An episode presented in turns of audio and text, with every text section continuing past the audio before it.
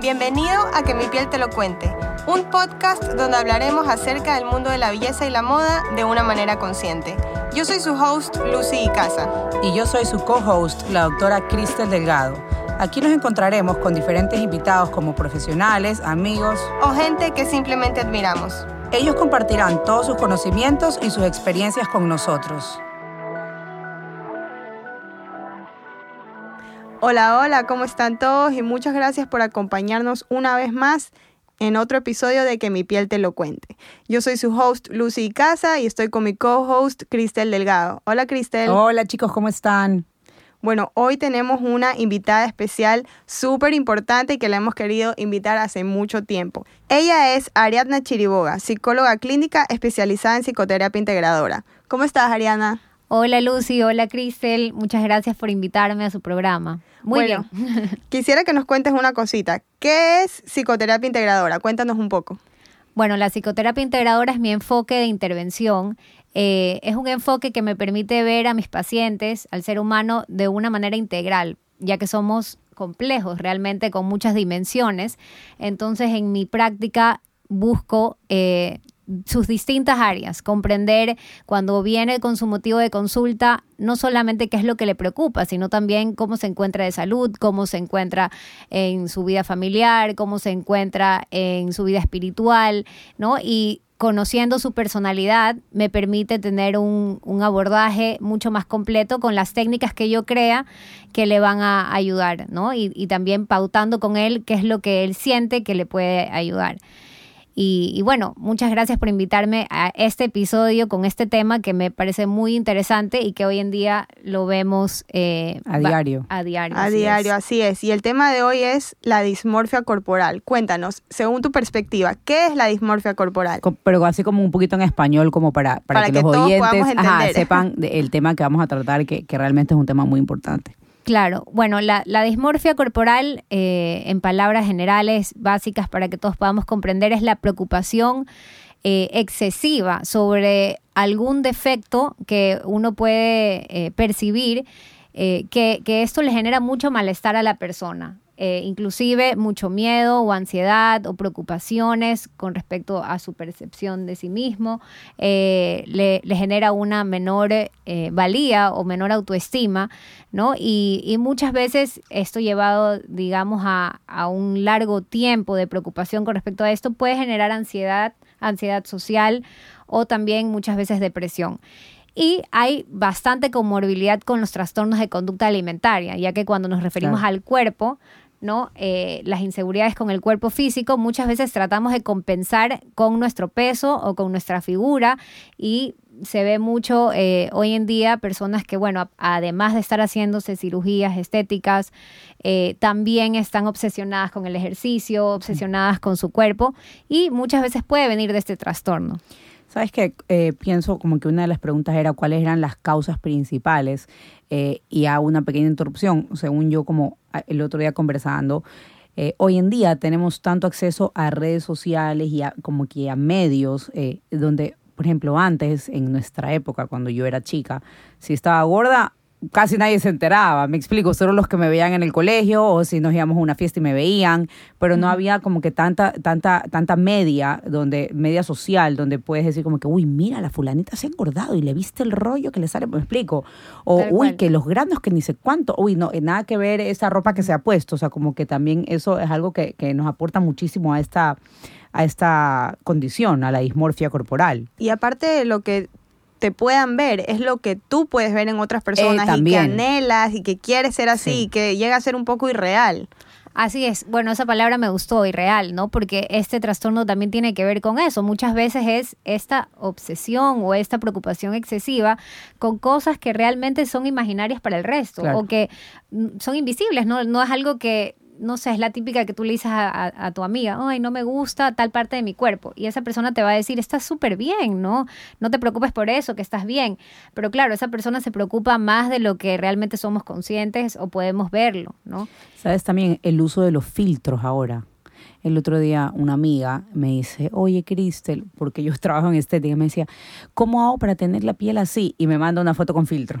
Y yo le digo, no vas a poder tener la piel así nunca, o sea, nadie nunca la puede tener así, porque realmente eso es un filtro, me explico. O sea, y a ver, para verte la piel así vas a tener que poner un quintal de maquillaje para amagar una piel así, pero realmente eso no es la vida real. Así es. Y bueno, eh, con respecto a desde mi perspectiva y desde este enfoque, eh, lo, que lo, que les quería compartir es que eh, realmente el tema social influye muchísimo y también el tema familiar, la historia de vida de la persona. Y ahí es donde mi enfoque me permite descubrir, por ejemplo, eh, cómo era su familia, sus antecedentes familiares, si habían madres, abuelas muy preocupadas por su físico, una historia de madres muy exigentes, ¿no? De que de alguna manera están detrás de tienes que estar delgada para conseguir a una persona el día de mañana estas creencias que motivan o influyen en que te sientas insegura muchas veces con tu cuerpo, ¿no? Si, si has recibido críticas o, por ejemplo, bullying en la escuela, ¿no? Eh, son preguntas claves que yo tengo que hacer para poder ayudar a esa persona a que trabajar estas creencias, trabajar estos pensamientos que están relacionados con estas historias, sanarlos. Y, sanar no quiere decir que no te va a dejar de molestar, de doler o de sentirte insegura, pero de alguna manera aceptar que son parte de tu historia y tratar de trabajar en tu autoestima, ¿no? Que creo que es fundamental para este tema. Como tomar las cosas de una manera, de una perspectiva diferente. O sea, igual va a estar ahí, eh, pero, pero lo tomas de una manera diferente justamente, justamente te quería preguntar eso, ¿cuáles son los causales de que una persona de la nada quiera cambiar tanto su cara? Obviamente hablamos ya de las redes sociales, de cómo nos ven, de lo que vemos también, pero ¿qué es lo que pasa del otro lado de la moneda? Lo que ya no vemos, como tú dices, dentro de casa, ¿no? Claro, hay muchos factores. Como les decía, la historia de vida de la persona, es decir, las experiencias, pero también muchas veces la personalidad de la persona y puede que estemos hablando de una persona perfeccionista también, ¿no? Estas personalidades perfeccionistas que de alguna manera cualquier cosa que no está dentro de lo perfecto, ¿no? Eh, o de lo que se considera perfecto, va a generarle más eh, malestar o, más incomodidad que una persona que quizás no es tan perfeccionista. ¿ya? Eh, y también, bueno, el tema de la autoestima, de las inseguridades, de los miedos sociales, de la presión social. Y ahí viene el tema del Instagram, ¿no? Que hoy en día es una presión social estar, digamos, a la altura de lo que vemos en las redes, ¿no? Como eso es lo que veo en mis amigas o en lo que veo en las modelos, ¿por qué yo no? ¿Por qué yo no tengo eso? Lo que pasó con esta paciente tuya, ¿no? Que me dices, Cristel, que te decía, quiero tener esta piel, ¿por qué no puedo tener esta piel? Claro, pero estamos viendo que se está comparando con algo que no es real. Fuera de la realidad, totalmente. O que por lo menos no es real para ella, ¿no? Entonces ahí viene un proceso de aceptación, que es justamente lo que no pasa en este trastorno. En este trastorno eh, o en esta dificultad, llamémoslo mejor así, realmente la persona lucha mucho contra cómo se rechaza a sí misma. Claro. Porque al final es el rechazo de un defecto, ok, pero si nosotros rechazamos un defecto, nos estamos rechazando a nosotros, mismos. porque ese defecto es parte de nosotros. Claro. ¿Ya? Entonces, eh, cuando trabajamos la autoestima o cuando trabajamos la seguridad con, con respecto a la imagen corporal, es muy importante entender que puede que no nos guste esta parte y que sí tengamos como un conflicto, que nos hubiese gustado que sea distinto, es normal, creo que a todos nos pasa. Obvio, a mí me ha recontrapasado.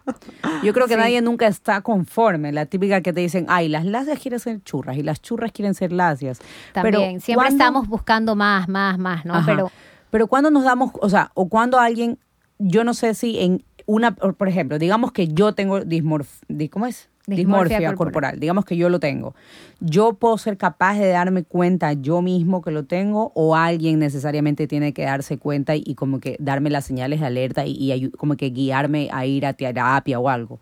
Bueno, muchas veces sí, en el sentido de que el malestar que llega a sentir la persona que, que padece esto es bastante, ¿no? La persona se siente muy insegura, muy mal, muy preocupada, constantemente está intentando ver las formas de ocultar o tapar este defecto, ¿no? Por ejemplo, si es con la nariz, se, se, se interviene en, en, cirugía de nariz muchas veces, Múltiples, ¿no? claro. Múltiples veces hasta quedar contenta y, y quizás no siente esa satisfacción. Claro. Eh, o, o asimismo con el cuerpo, no sé, los senos, eh, o, o inclusive la piel también. Eso quería comentar. Justamente hay una marca que me encanta de productos de dermocosmética que se llama Bliss.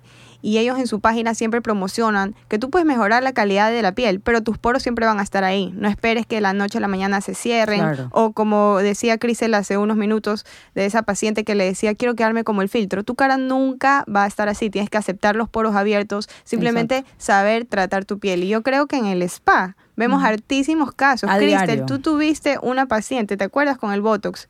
Que decía, Ay, qué risa, sí. ponme tanto Botox que quiero que se me vea el Botox y la gente diga, esa man se, me- Así. se puso Botox. Así literal. Y yo, y yo le decía, pero, pero quiere quedar como una momia. Sí. O sea, casi que a duras penas parpadear.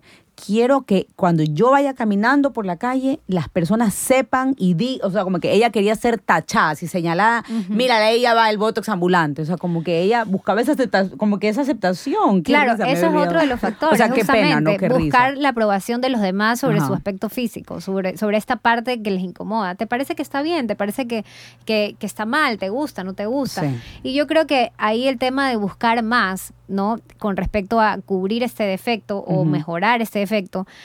Yo creo que es algo que no podemos juzgar, porque no sabemos lo que vive Claro, esa no, persona claro. y la necesidad que tiene realmente de cambiar esa parte, ¿no? Sí. Eh, y por ejemplo, si, si ella cree que con una cirugía de nariz se va a sentir más cómoda, se va a sentir más segura, está bien, ¿no? No somos nadie para decir, bueno, no se vale, o bueno, eh, sí, pero es que tuviste esta ayuda, ¿no?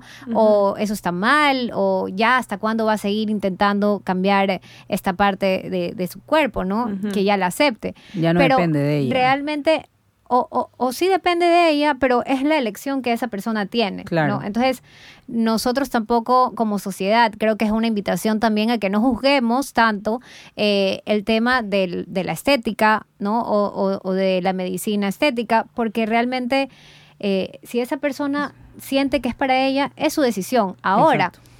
está muy bien. La otra parte que tiene que tener en cuenta esta persona que está buscando estos cambios es que esto no le va a dar mejor autoestima, Así es. ¿No? Porque esta es una parte muy pequeñita de la autoestima. ¿no? El cuerpo es una, como les decía, desde mi perspectiva, de, de que somos una persona integral con muchas dimensiones, el cuerpo es una de las dimensiones. Claro.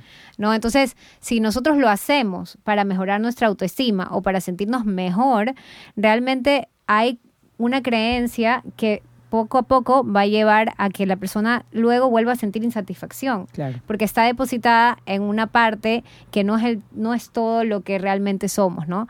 Y ahí viene un poco también la, la forma en cómo nos percibimos a nosotros mismos, que es súper importante.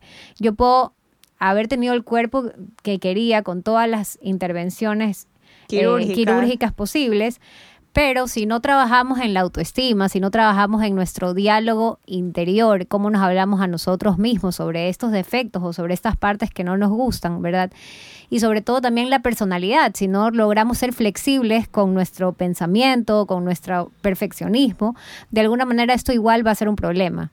Vamos a llegar a lo mismo de nuevo, o sea, vamos a volver a estar insatisfechos con lo que queríamos. Es un círculo vicioso, así es, porque estamos poniendo el foco de trabajo en lo superficial, Claro. no en lo interior, y en realidad es un trabajo interno el hecho de aceptarnos, ¿no? Yo creo que yo pasé por algo así en algún momento de mi vida, porque yo me hice una cirugía plástica. Obviamente yo creo que todo el mundo tiene derecho y puedes arreglarte algo, para eso existe eso la está. medicina. Exacto, para eso existe la medicina estética, la cirugía, pero el problema es cuando ya te traumas. Y obviamente, por ejemplo, cuando yo me operé las orejas porque yo era como Dumbo, sí lo hice porque sufrí algún tipo de bullying en el colegio y todo el mundo me decía, Dumbo, Dumbo, y tú creces con un trauma, dices, no, no, me quiero peinar como fulana, pero no puedo. Entonces, hasta que insistí hasta que me operaran las orejas. Es que Bueno, era tema tabú. No podíamos hablar de, de- de nada de orejas ni de peinados. Casi, Yo me tú te moría. ponías brava. Obvio. Justamente eh, estas experiencias, Lucy, es lo que hacen que luego tengamos este deseo de, de operarnos o de buscar arreglar esto que vemos como, un- empezamos a ver como un defecto, ¿no? Porque al principio cuando nacemos no sabemos lo que es un defecto, no sabemos lo que está bien o está mal, sino que las otras personas que nos rodean nos van diciendo, sabes que esto está feo, esto no, esto está mal, ¿no? Entonces uno comienza a percibirse de esta forma. Y lo peor es que a día de hoy yo veo a otras amigas mías que también eran unas, digamos, niñas dubo por tener así las orejas y que yo le decía a mi mamá, y ella me decía, mi mamá me decía, pero mira, fulanita también tiene las orejas así, sutanita también tiene las orejas así, pero yo no lo pude superar. Ellas a día de hoy lo superaron, nunca se operaron y cuando las veo son guapísimas, unas hasta modelo, la otra igual anda con sus orejas ahí y yo no sé si se igualó la cara o qué pasó, pero yo la veo también guapísima. Entonces sí creo que todo el mundo en algún momento de su vida ha pasado por algo muy fuerte que quiere cambiar. O sea, yo lo viví. Y por eso creo que este tema es tan importante. Aparte, nuestro trabajo, el mío con Cristel, que tratamos gente que cada vez se quiere ver mejor y que eso está muy bien pero que tenemos que tener cuidado que lo hagan con límites, o sea. Totalmente. Por ejemplo, con respecto a tu experiencia que nos comentas y te agradezco que, que, lo hables en público porque en realidad es algo que muchas personas pasamos y lo llevamos solos, ¿no? Así es. Eh, yo también, de hecho, les cuento un poco mi experiencia. No soporto mis caderas y mi abuelita siempre me fregaba que con mis caderas, que las faldas no me quedaban bien, que porque era tan caderona. En el colegio me decían niña pera. Imagínense. Ay, qué risa. Y bueno, también digamos que llevé un proceso de inseguridades con respecto a mi cuerpo, ¿no? pero es algo que uno tiene que ser consciente de que quizás no nos gusta, ¿no? Y que podemos mejorarlo, por supuesto, pero que hay que aceptar también eh, cómo nos estamos sintiendo con respecto a esto y observar cómo nos estamos hablando. Y ahí la pregunta es, para qué quiero cambiar mi cuerpo, qué es lo que estoy buscando a través de este cambio. Me encanta, Y todo esto es lo que tenemos que trabajar en terapia, el para qué. Sabes que yo también tenía un problema con mis caderas, ya hice las paces. pero ha sido, pero en verdad ha sido de años, como que en realidad yo tuve que aceptar, imagínate, mi mami es un hueso. Mi tía Lucy también es un hueso. Mi abuela creo que llegó a pesar 90 libras ya de viejita. Eran todos unos huesos. Pero mi familia paterna eran todas unas peras. Unas peras de verdad. O sea, la única hermana mujer de mi papi llegó a pesar 300 libras, imagínate. Wow. Y qué mala, mi mamá me decía, mi hijita, cuando yo era más chiquita, si no te cuidas, vas a ser como tu tía Jessica. Y yo, mami, deja de traumarme. Bueno, mi tía Jessica vivió toda su vida traumada. Ya, y bueno, ya luego eh, a, día de hoy ella, siempre me dice, mijita, tienes que cuidarte, mira cuánto yo sufrí y así.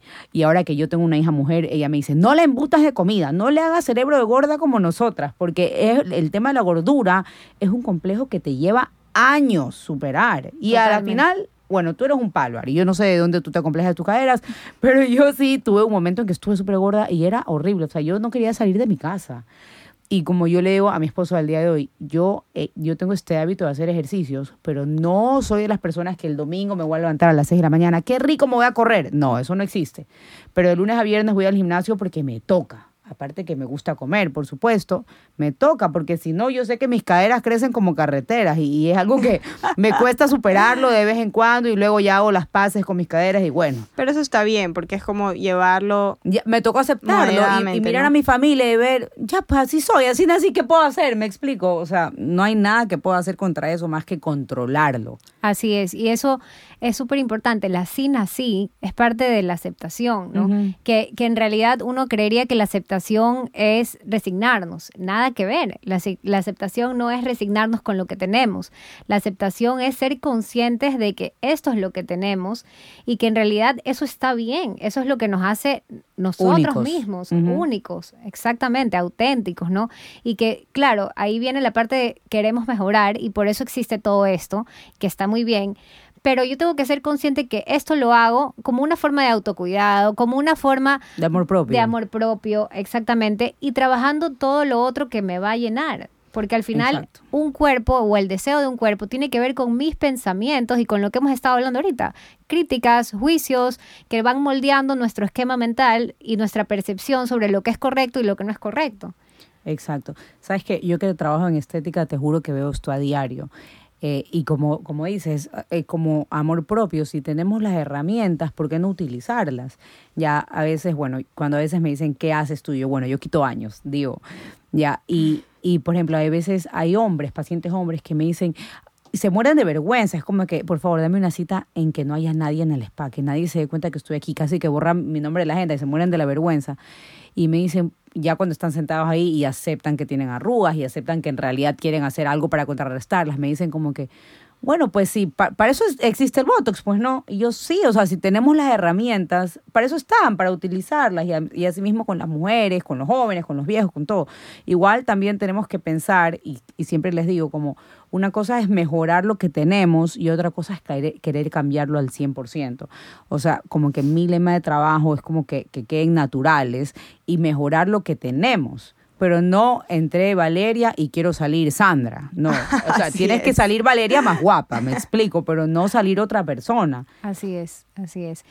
Y por ejemplo, ¿qué le, qué le dirían ustedes a familiares o amigos cercanos que estén pasando por una situación que se dan cuenta que ya es un exceso, que ya es obsesivo el tema?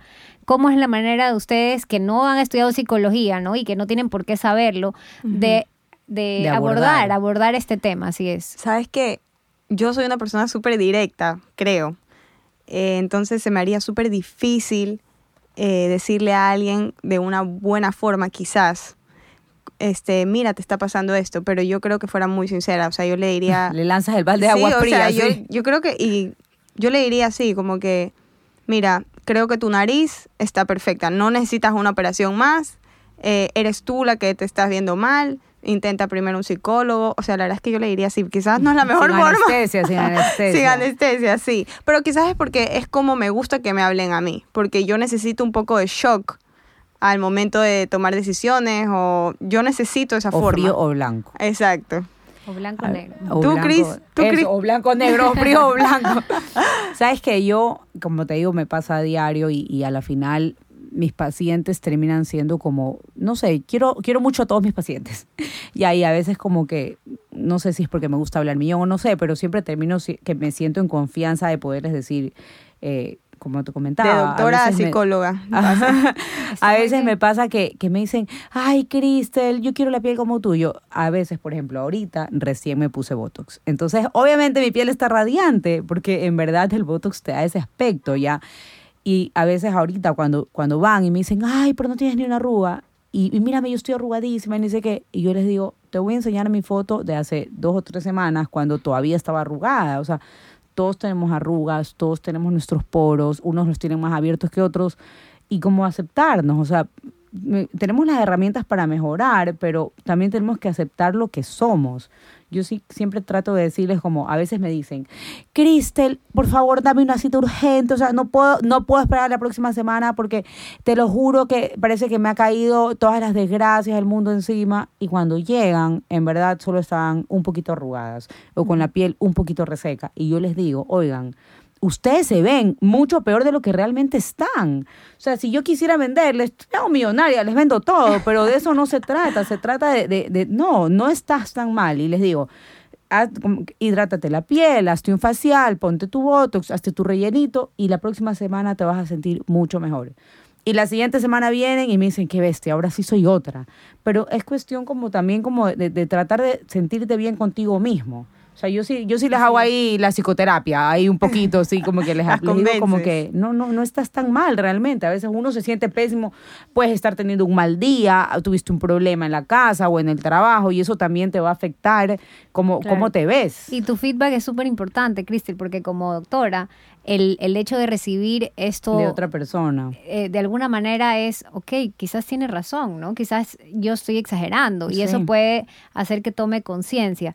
También es cierto que tenemos que comprender que si esa persona se percibe así o se siente así, decirle, no, no estás así, es invalidar un poco sus sentimientos, ¿no? Por ejemplo, esto que tú me decías. Estoy fregando. Y yo ¿Por peor. qué, por qué vas a tener este complejo si estás flaquísima, no? En realidad, bueno, quizás esa persona no se percibe así. Claro. Quizás esa persona eh, realmente no se siente como tú la ves. Justamente- se percibe menos. Justamente, eso es lo que afecta su autoestima. Y yo quería preguntarte, nosotros, por ejemplo, que no somos profesionales de la psicología, Claro. ¿cómo deberíamos decirle a alguien esto de aquí? Por ejemplo, yo que soy, creo que un poco ruda para decir las cosas.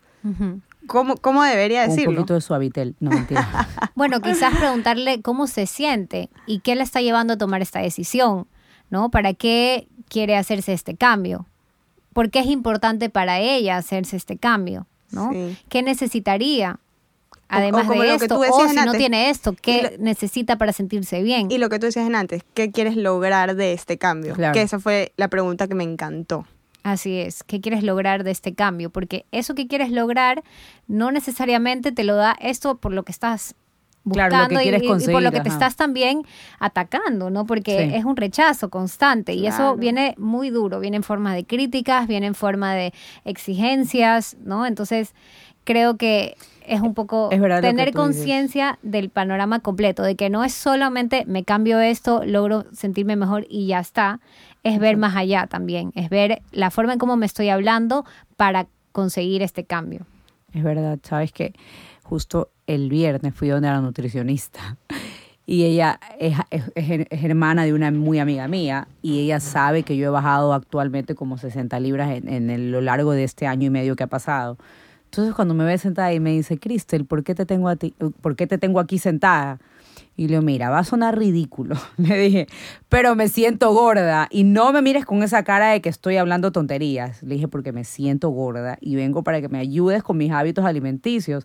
Porque es verdad, ella me iba a decir, Cristel, qué ridícula que eres. O sea, has bajado 60 libras, ¿cómo te puedes sentir gorda? Pero me, me hubiera invalidado, como tú dices. O sea, yo me siento gorda en este momento porque sé que estoy comiendo mal. Y bueno, entonces Claro. esa era mi, mi Y si, y, si, aportación. y si te hago terapia ahorita, Cristel, Sí, sí, seguro sí. vamos a descubrir muchas cosas por las que estás Los- pasando. Los chocolates, los chocolates. Así es, los chocolates, el motivo por el cual Sí, sí. quieres esos chocolates, que de alguna manera van a remover muchas cosas internas y te vas a dar cuenta que este deseo de, de bajar de peso, en realidad lo motivan muchas cosas Sí. más deep, ¿no? Más, más internas. Me ha encantado este tema, creo que lo podríamos explorar media De hora maneras. más. Y hay muchísimas ramas también. Demasiado, es demasiado interesante. De pronto Sí. podríamos hacer hasta otro capítulo de este mismo tema. Sí, sí. Ari, ha sido Gracias. un placer tenerte aquí en el programa y espero que vuelvas pronto y que nos sigas compartiendo toda esta información. Ha sido realmente increíble este espacio. Encantada, chicas. Para- Muchas y que gracias. los que nos escuchen les haya servido mucho, la verdad, también a veces para hacer una como una autoevaluación personal. Así es, así es, una au- autoevaluación y, y sobre todo también eh, los invito a que dejen de compararse con Instagram, porque Sí. realmente lo que vemos ahí es eh, muchas veces irreal, es lo que queremos mostrar y justamente muchas veces con filtro, ¿no? O, o la mejor pose y no necesariamente es lo que hay dentro de la persona lo que estamos viendo, ¿no? Claro, Cómo se está exacto. sintiendo realmente esa persona. Así es, como dijiste, lo que queremos mostrar, no lo que realmente es. Exacto. Y si somos Valeria, que seamos Valeria mejoradas, no Así una es. Verónica o otra persona, ¿no? Sino conocernos a nosotros mismos Y, aceptarnos. sí, y, y- y trabajar en, en eso, trabajar en uno, no en, en querer ser alguien más, ¿no? Muchas Chéverísimo. gracias chicos por compartir hoy este episodio y nos vemos en el siguiente. Chao. Chao. Chao.